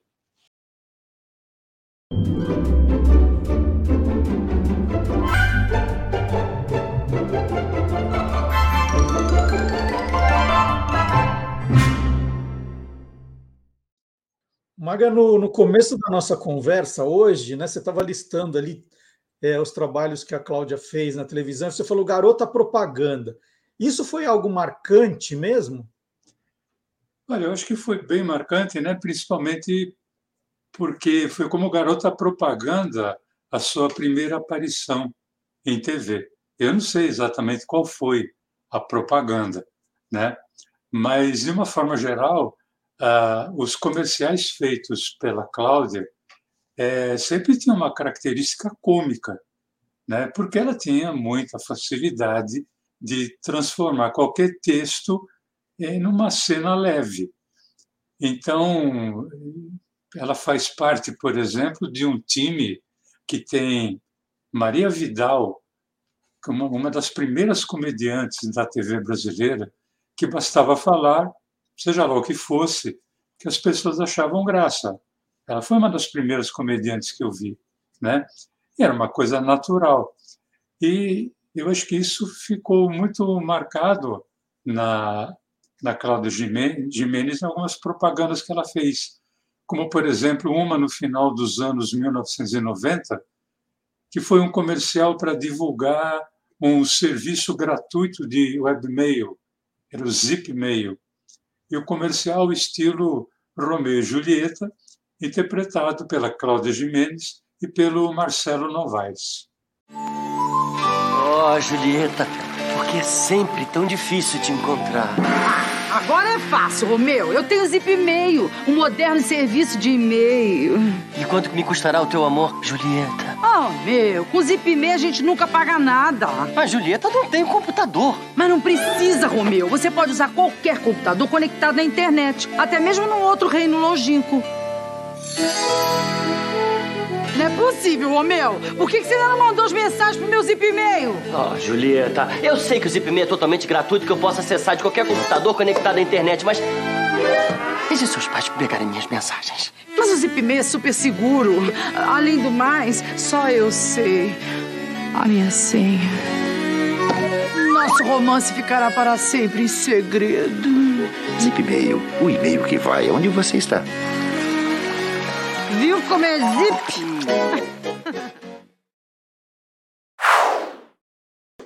E no nosso TikTok, no nosso Instagram, qual foi o vídeo que bombou essa semana? Foi a história do jogo do bicho, que você vai rever agora. Quem inventou o jogo do bicho? Em 1888, o barão João Batista Viana Drummond abriu o primeiro zoológico do Brasil, no bairro de Vila Isabel, no Rio de Janeiro, bairro fundado por ele. Quando o Império caiu, os primeiros republicanos retiraram a ajuda ao zoológico do monarquista. Por isso, em 1892, né, precisando aumentar o faturamento e por sugestão de um amigo, Drummond criou uma espécie de loteria. Né, zoológico sai caro. Os ingressos vinham com o nome de um animal do zoológico estampado. Ele mandou fazer 25 quadros, cada um representando um bicho. Às 7 da manhã, antes da abertura do zoológico, um deles era colocado numa caixa de madeira, pendurada num mastro a 5 metros de altura. Ao final do dia, o animal era revelado. Quem tivesse o ingresso daquele bicho ganhava um prêmio em dinheiro no valor de 20 vezes o preço do ingresso. O primeiro sorteado em 3 de julho foi a avestruz. O sorteio ganhou o nome de Jogo do Bicho. Só que a exploração do jogo do bicho dentro do zoológico foi proibida depois de duas semanas. E não demorou para a ideia se espalhar por todos os cantos da cidade. Mas, em outubro de 1941, o jogo foi definitivamente proibido por lei. E como se sabe, depois disso, nunca mais se ouviu falar de jogo do bicho no Brasil, né? É, né? Nunca mais. nunca mais, né? E, e, não só jogo do bicho, né? Quanta coisa nunca mais se ouviu falar no Brasil, né? É, verdadeiro ou farsa, isso que eu falei? Hã? Verdadeiro ou farsa? É quem está chegando agora é o Gilmar Lopes, criador do site etracinhofarsas.com que já está também enlouquecido em ritmo de eleição. Quando tem eleição, coitado do Gilmar Lopes, e essa eleição, gente, o Gilmar não vai nem conseguir dormir de tanta mentira que já está circulando.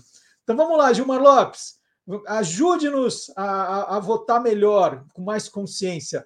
Vamos lá, ajude-nos a entender melhor o processo eleitoral. É, qual é a, a, notícia que circulou essa semana, hein? Vamos ouvir?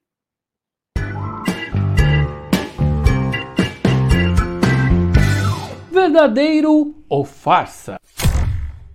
É verdade que o voto nulo anula a eleição? Pois é, essa história circula desde 2004 e em todas as eleições ela volta a aparecer nas redes sociais. De acordo com o texto, se mais de 50% dos eleitores votarem nulo, a eleição é anulada. E agora, hein? Será que essa história é real? Será que isso é verdadeiro ou farsa? É farsa! O voto nulo não anula a eleição. Em primeiro lugar, uma coisa tem que ficar bem clara aqui: todo brasileiro é obrigado a ir votar. Mas você não é obrigado a votar em ninguém. Você pode ir lá e votar em branco, pode inclusive anular o seu voto se você quiser. É um direito seu. Mas votar nulo não anula a eleição. A explicação é muito simples. O voto nulo não faz parte da contagem total dos votos. Então, se tiver 100 votos e 60 deles forem nulo, apenas os 40 votos é que vão valer.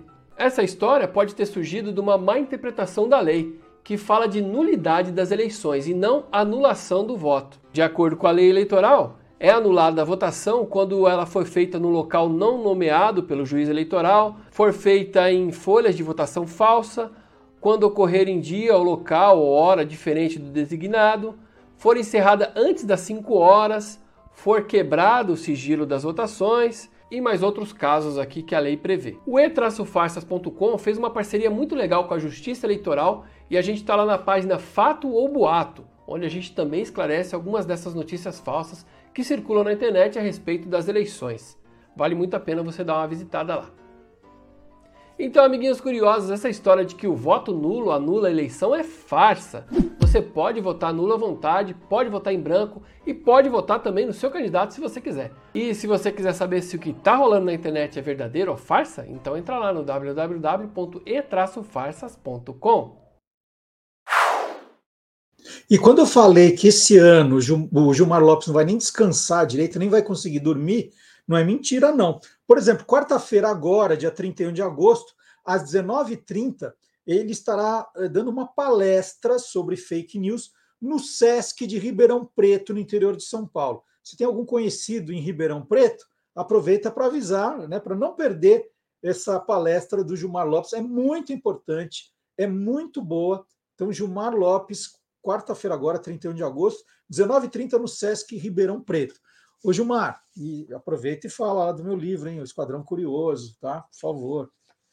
É, e você pode acompanhar também todo sábado o Olá Curiosos no formato podcast. Né? Nós, nós nascemos como um podcast, mas com, com vídeo, né? já que estávamos gravando numa plataforma que permite também gravar vídeo, a gente começou a ofertar isso também.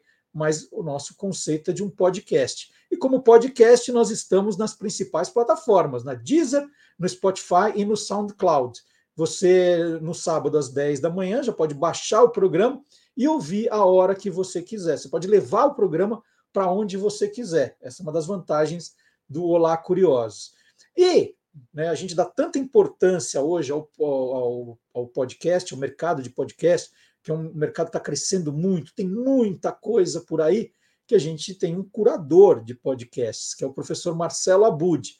E a gente está comemorando, os podcasts estão comemorando também os 100 anos do rádio, 7 de setembro de 1922, a primeira transmissão do rádio no Brasil, centenário do rádio, né? 200 anos da independência, 100 anos do rádio. Né? Eu já contei a história aqui do semana passada do presidente Pitácio Pessoa, que fez a primeira transmissão. Então, o professor Marcelo Abud também está agora esses dias né, comemorando o centenário do rádio, e ele vai fazer isso um pouquinho aqui no programa de hoje.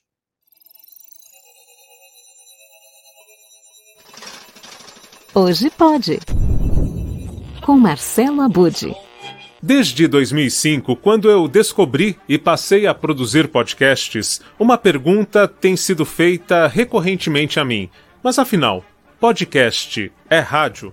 Bom, a resposta a esta pergunta eu já trouxe há 10 anos neste livro, o livro que celebrou os 90 anos da história do rádio no Brasil, escrito pela professora e radialista Magali Prado e com dezenas, talvez centenas de colaboradores, entre eles eu estou nesse time, em dois capítulos. Um capítulo sobre o Walter Silva, o pica-pau, né, do picape do pica-pau, e o outro justamente sobre podcast, em que eu assino ali no título: podcast é rádio e livre. Além disso, naquela mesma época, em 2012, quando o livro foi lançado, eu fiquei. É, tive a honra, aliás, de produzir uma série de 10 episódios em podcast para contar a história do rádio para o site do livro História do Rádio no Brasil. Como as coisas já convergiam, né? Todas as mídias é, convergiam e se conversavam já há 10 anos. Bom, é, mas voltando ao paralelo entre rádio e podcast,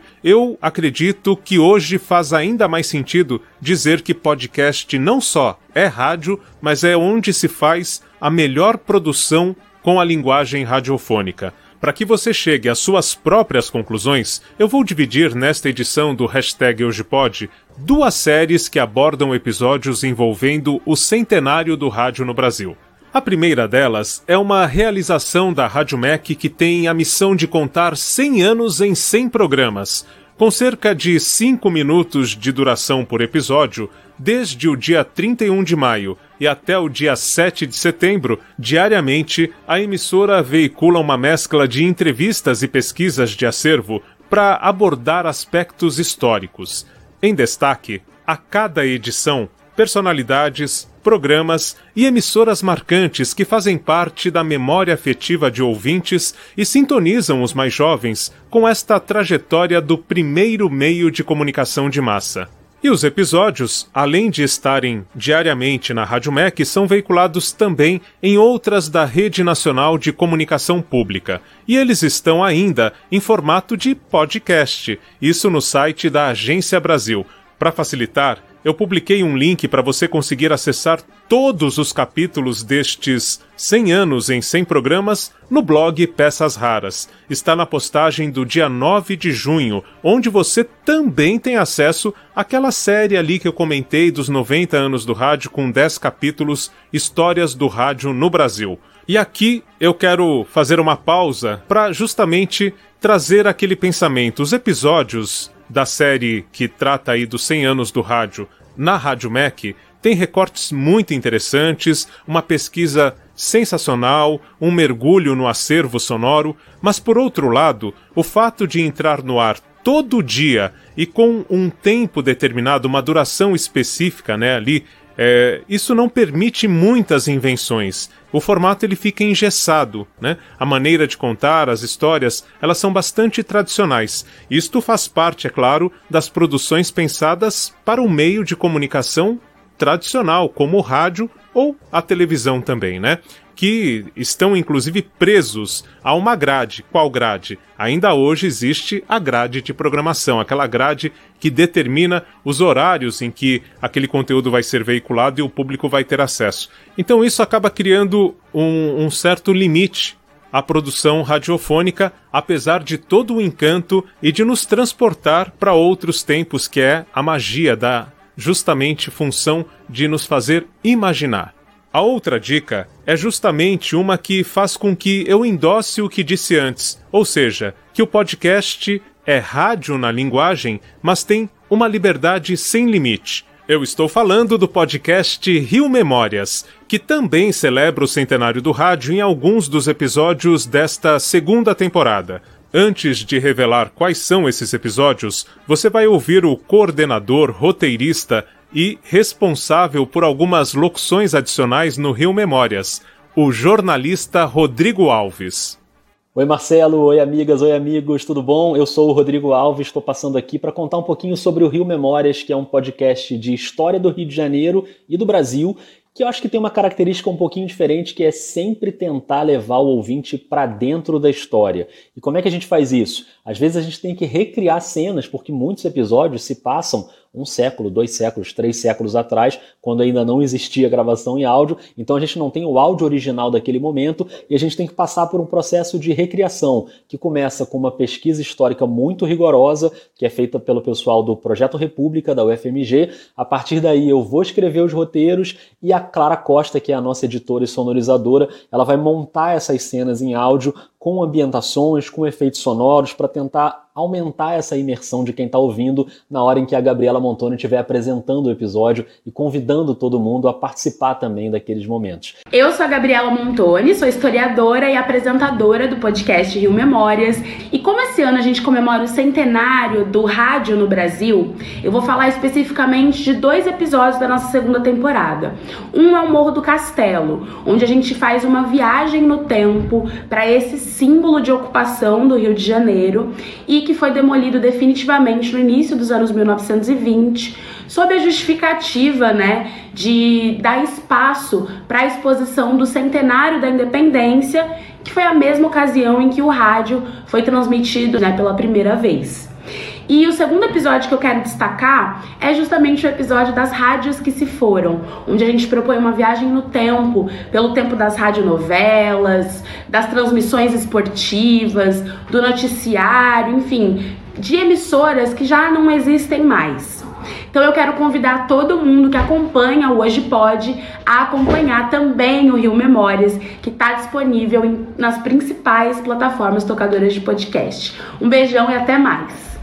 No caso do Rio Memórias, o trabalho de uma equipe de cerca de oito pessoas permite que os episódios tenham roteiros criativos e com tempo para nos permitir viajar para cada lugar ou símbolo desaparecido da cidade maravilhosa. Outro detalhe importante, acredito, é o fato de que no rádio ouvimos o que está sendo transmitido e nem sempre há tanto interesse pelo assunto veiculado além de normalmente escutarmos enquanto fazemos as tarefas do dia a dia. Já no caso dos projetos exclusivamente pensados para a Podosfera, o público escolhe o que e quando quer ouvir, o que faz com que esteja mais aberto a algumas ousadias, como a da reconstituição de fatos históricos que acontecem no Rio Memórias.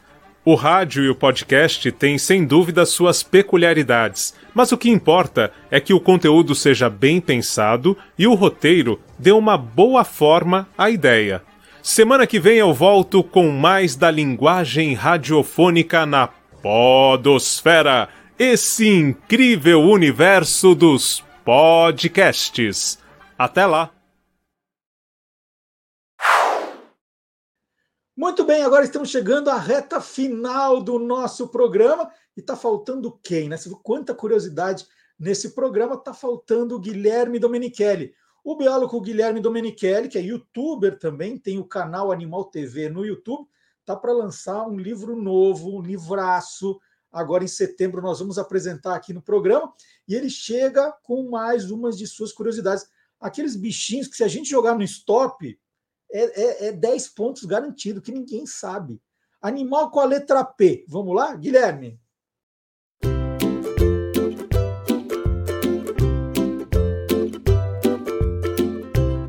Soltando os bichos, com Guilherme Domenichelli.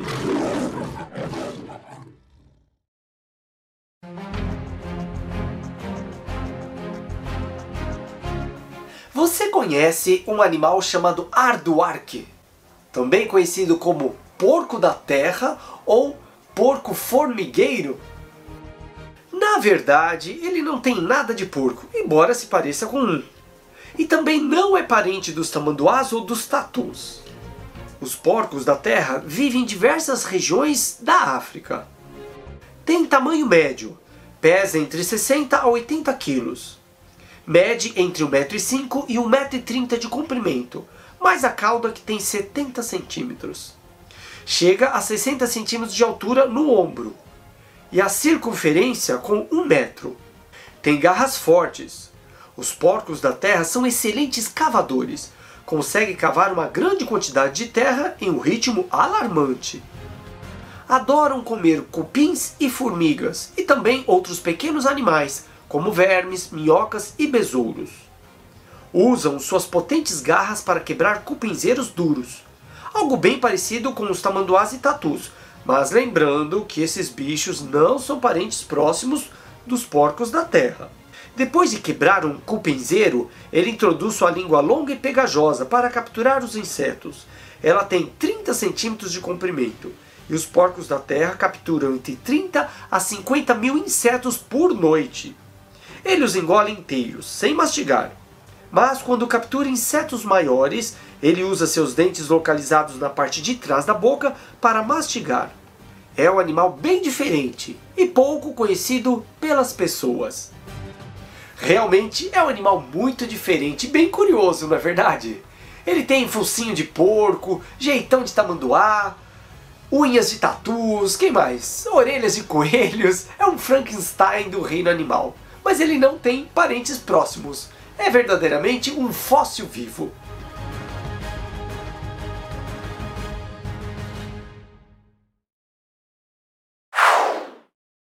E assim nós terminamos o programa de hoje. Muito obrigado pela audiência. Programa número 101. Olha que loucura, gente. Programa 101 para você. É, e fica o, o, pedido, né? Não vá embora sem deixar o seu like. Você gostou do programa? Deixa o like. Deixa um comentário também. Atenção, pessoal do chat, agora é hora de deixar um comentário. Vamos fazer um engajamento. Nós estamos chegando nos 10 mil seguidores, que é a nossa meta para esse ano, hein? Faltam mil, mil seguidores. Né? Se cada um ajudar aí, ó, vamos lá, cada um traz um para cá. Né? Aí a gente vai ficar com 18 mil, na verdade. Pelo menos mil trago mais mil amigos. Estão, vocês estão contando para todo mundo que estão curtindo Olá Curiosos? Vamos lá, hein? Nossa meta no YouTube, 10 mil seguidores. Se contar tudo, nós já passamos dos 10 mil no Olá Curioso. Mas a gente quer esse número mágico no YouTube também, 10 mil seguidores. Então vamos lá. Muito obrigado pela audiência. Na quinta-feira tem o Quem Te Viu, Quem TV. E no sábado que vem, programa número 102, nós vamos continuar comemorando os 200 anos da independência do Brasil. Tem mais centenário do rádio também e um montão de curiosidades. Tchau, gente!